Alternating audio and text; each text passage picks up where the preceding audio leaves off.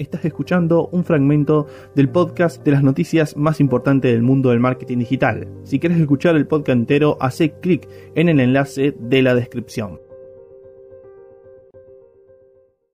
Y bien, la tercera noticia de la semana es nada más ni nada menos que de Instagram, en donde sí, eh, se viene una posible nueva, una nueva posible novedad dentro de la red social de Facebook.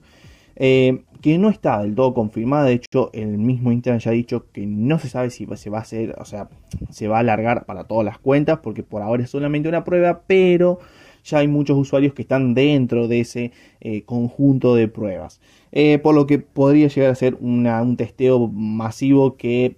tiende, digamos, a que se quede finalmente en todas las cuentas de Instagram.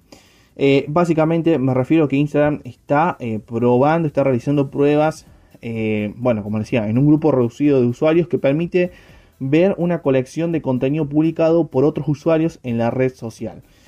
dentro del apartado donde se publican esas historias. El contenido se visualiza a través de un sticker de Instagram, el cual te proporcionará la opción de volver a compartir aquellos posteos que viste. No tus posteos, sino los posteos que estuviste viendo, que estuviste interactuando.